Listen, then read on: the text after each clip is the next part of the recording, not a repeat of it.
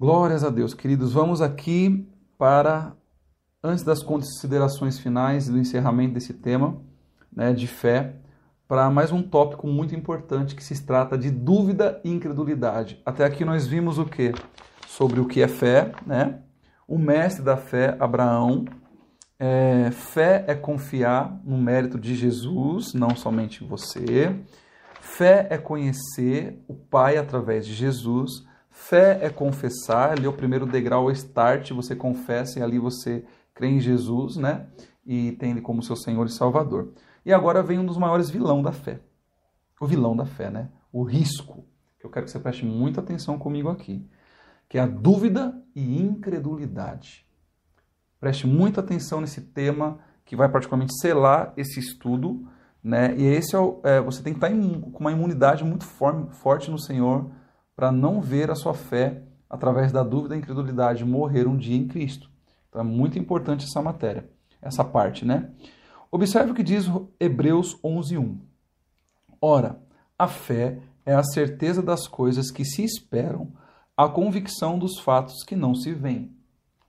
Ora, a fé é a certeza das coisas que se esperam. Vou dar uma pausa aqui.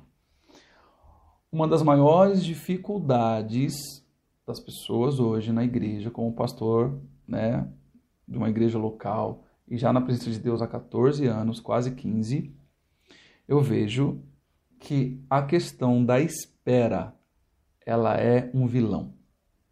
Muitos não esperam no Senhor. De, em, aceitam o Senhor e já criam um mundo de show, de ilusões na sua cabeça, sim, ilusões ou até realidades e fatos, dentro das próprias promessas que Deus um dia fez, e já querem já que a árvore cresça e já produza fruto rápido. E caem no quesito espera. Não estão acostumadas e não conseguem lidar com o processo do tempo. Cuidado com a espera, irmão. Fé é a certeza das coisas que se espera certeza das coisas que se espera. Espera no Senhor. Aquieta tua alma. E a convicção dos fatos que ainda você não viu. Tem muita gente querendo ver para crer. E ao contrário, é crer para ver. Primeiro se crê, depois vê. Porque fé não é você ver primeiro. Fé é crer primeiro. Ok? Vamos lá. Ter fé não significa que não teremos dúvidas. A dúvida vai bater, é um vilão. Dúvida é incredulidade. A dúvida ela vai vir, ó, tum, diariamente às vezes. Acontece comigo. Ela vem. É um aviãozinho. Dúvida. Ela vem, ela dá aquela sondada, né? E devido, devido à nossa finitude, há um tipo de dúvida decorrente de não sabemos tudo e nem podemos controlar tudo. Esse tipo de dúvida é pecaminosa em si mesma. Também é possível ter fé genuína e não ter a certeza da salvação. Amém? Queridos, vamos falar da parte da dúvida. Tem dúvida que ela é pecaminosa em si mesmo. E tem dúvida que ela vem. Tem dúvida que é decorrente de não sabermos de tudo e nem podemos controlar tudo. Às vezes nós queremos controlar todas as coisas, controlar até o propósito, o processo. E a dúvida ela vem para tentar interferir. Né? Então, ela vem muito sutil. Quando você perceber que tá, o seu pensamento está querendo entrar em questionamentos mediante algo que Deus já liberou, vigia, paralise isso daí, porque senão ela pode te levar a pecar, ok? E também é possível ter uma fé genuína e não ter a certeza da salvação. Isso pode ocorrer devido a ensinos falsos. Como assim ter uma fé genuína e não ter certeza da salvação? Uma fé em Deus e não ter certeza? Tem gente que você pergunta, você tem certeza da sua salvação? Ela, não. Ah, porque tem que perseverar até o fim, sim. Mas, irmão, é arriscado. Creia que Jesus te salvou. Né? Às vezes pode ter alguma coisa errada em você. Né? Então, o que acontece? Mas a, a fé, sem ter certeza da salvação, ela pode ser, ela pode ocorrer através de ensinos falsos, pressão social, dificuldades emocionais. Pessoas que têm dificuldades emocional de não acreditar num processo que Deus tem para sua vida, daquilo que já liberou, por não saber esperar, crise de ansiedade, gera é, ativa o seu emocional, isso anula a fé, coloca você em dúvidas, questionamentos, você não consegue ter paz, você não consegue ter um equilíbrio, não consegue descansar. E aí vem dúvida. Ah, mas será que Deus falou? Mas Deus falou aquilo? Ah, mas será a palavra? A palavra já está clara. Tem coisa que você não precisa nem pedir confirmação. A palavra já fala. E essas coisas são os maiores vilões. Elas anulam uma vida de fé, um crescimento é, saudável na fé em Deus, no relacionamento com Ele.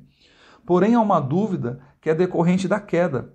A dúvida que decorre da suspeita de que Deus não é bom, por exemplo, ela é pecaminosa. Poxa, Deus é mau. Deus é mal comigo. Aí tem pessoas que ensinam que a justiça de Deus, irmão, ele é justo. Jesus, ele está como advogado hoje, mas um dia ele vai estar como juiz. Só que esse dia ainda não chegou. Para alguns o juízo de Deus vem, mas aí não é o que você que determina. Aí tem pregadores querendo ensinar, falar que não, ali vai ser o juízo. Quem somos nós, irmão? Quem somos nós? Isso vem para anular que Deus não é bom. Amém? Então fixe nisso hoje, fixe que Deus é bom. Amém? Porque senão vai começar a vir dúvidas de que por, por resultados que de repente você não adquire, que você quer para você, tirando o, o, processo do tempo, do que no, no, no, na questão do que? De você querer algo e suspeitar da bondade de Deus. Poxa, será que Deus me ama mesmo? Eu não recebi aquilo que eu tanto quero. Aí entra o teu eu. Você está me entendendo? Então, a, a dúvida que decorre da suspeita da bondade de Deus, ela é pecaminosa. De fato, essas dúvidas levam para o lado da descrença e a incredulidade. Então, a dúvida é um veículo que vem sondando. Poxa, as coisas não estão indo. Será que Deus me ama mesmo? Por que, que Ele permite de eu passar por isso? Quantas pessoas, irmãos, às vezes acontece de ocorrer acidente, uma pessoa morrer prematuramente, a pessoa já se revolta. Então, por que, que Deus fez isso? Deus não é bom. Aí entra o quê? A incredulidade e a descrença. Uma tempestade anula tudo aquilo. Por isso que é interessante o degrau. Você vem fundamentando desde as primeiras lições e focar diariamente isso. Que a sua vida ela precisa estar fincada numa raiz sólida e entender que as aflições fazem parte. Está sujeito, irmãos, está sujeito à vontade soberana de Deus porque todas as coisas cooperam para o bem daqueles que o amam. Não condiciona a sua fé somente em resultados positivos para a sua vida. Uma coisa deu errado, ah, o inimigo, ah, minha fé está fraca. E tem pessoas que jogam e tentam jogar esse balde de água fria, ah, você não tem fé. Não deixa ninguém medir tua fé. Amém? Não deixa ninguém chegar para você e falar que você não tem fé. Não aceite essas conversas exteriores. Mas me entenda bem, queridos, em nome de Jesus, que se nós caímos no fato de achar que Deus não é bom, não, entendemos um processo. Um dia, um dia Deus levou uma filha minha. Nós esperávamos ela, o quarto estava montado, irmão. Levou ela no ventre. Entende? Em nenhum momento, graças a Deus, meu coração não deixou de acreditar que Deus é bom. Porque ele levou ela para o paraíso. Eu sei que eu vou para lá um dia e vou reencontrá-la. Você está me entendendo? Doeu, doeu. Sofri, sofri. Chorei, chorei. Gemi, gemi. A tempestade durou anos, foi difícil. Mas conseguimos superar. Mas a bondade de Deus nunca foi anulada no meu coração. Então blinda o teu coração com essa realidade, que se caso contrário você não enxergar desta forma, mediante situações contrárias, vai entrar a incredulidade. Amém? A descrença não é a causa, mas mas o resultado da desconfiança. Se desconfia, entra em descrença. Quando nos convertemos, a restauração da crença e da confiança em Deus acontecem de forma simultânea. Declaramos: agora eu sei que há uma redenção em Cristo. Sei que há um futuro, sei que há um amor em Deus. Quando se converte, a gente fala isso. Agora eu sei que eu tenho um futuro de salvação, eu sei que vai ser bênção, aleluia e de repente vem a situação adversa e a gente desconsidera tudo isso? Porque vemos que Deus parece que foi mal com a gente? Não existe maldade em Deus, existe a bondade. A certeza da fé é decorrente da confiança da bondade de Deus. Creia que Ele é bom. Por isso que vários salmos falam: o Senhor é bom, o Senhor é bom. O qual se fundamenta na gratidão diante da sua revelação. Você tem que se fixar que Ele se revelou a você. É nisso, um dia Deus se revelou para mim e ele é verdadeiro, ele é real. A tempestade está batendo, estou sendo perseguido, mas eu não vou duvidar da bondade dele. É nisso que muitos caem. Amém? A compreensão, ou seja, a certeza, alimenta e é alimentada pela confiança. Ó, a convicção a compreensão, a certeza, né, alimenta e é alimentada pela confiança. Então a certeza ela tem que vir alimentada pela confiança. Caso contrário, vai ficar difícil, ok? Sendo ambas fundamentadas na gratidão. A certeza ela é alimentada pela confiança com a base na gratidão. Aprenda isso. A certeza ela é fundament... ela é alimentada pela confiança. Eu tenho que ter certeza que Deus é bom porque eu confio nele estou alicerçado na gratidão, porque ele me alcançou em revelação, me salvou sem eu merecer. Entendeu isso? Anote isso.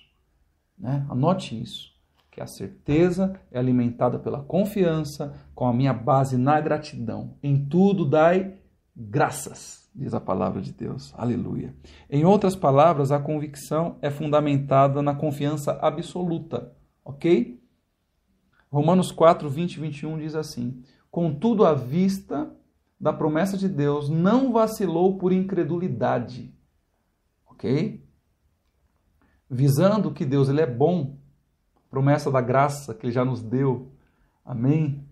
Nós, é, nós não podemos vacilar na questão da incredulidade. Antes foi fortalecido na fé, dando glória a Deus.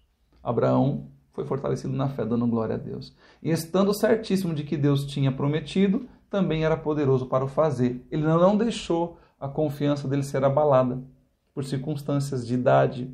Não. Ele confiou em Deus. Ok? Entendeu esse ponto? Isso é muito importante, queridos. E por essa razão a fé subsiste à escuridão da incerteza. A fé que Deus tem para você, ela tem que subsistir à escuridão da incerteza, porque se isso entrar filho e filha, acaba tudo uma história. Coloca, te amarra, te leva para um deserto terrível. Em nome de Jesus, blinda o teu coração contra a incredulidade e a dúvida. Fundamenta na graça, amém? Na graça. Alimenta a sua, a sua a confiança com a certeza, a certeza com a confiança em Cristo. E não deixe em nenhum momento, independente de circunstância, a incredulidade entrar na sua mente, levando a sua mente à dúvida de que Deus é bom. Ok? Gênesis 12, 1, 1 e 4 diz assim: Ora, o Senhor disse a Abrão: Sai da tua terra, da tua parentela, da casa do teu pai para a terra que eu ainda vou te mostrar. Não tinha mostrado, ele ia mostrar ainda. Ok? Partiu, pois, Abraão como o Senhor lhe ordenara. E Ló ficou com ele, foi com ele. Tinha Abraão 75 anos quando saiu de Herã um senhor de 75 anos de idade, debaixo de uma promessa.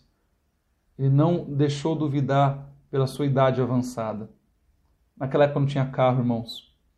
Naquela época não tinha avião. Naquela época era um deserto. Pô, os nossos desertos hoje são outros. E Abraão não desistiu, ele creu, ele fundamentou na graça da revelação. Ele viu que Deus era bom. Ele confiou ele creu e confiou que o Senhor assim prometeu e ali chegou.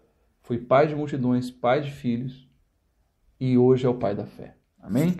Não deixe a incredulidade te parar na sua caminhada cristã. Incentive os seus discípulos nesse ponto aqui.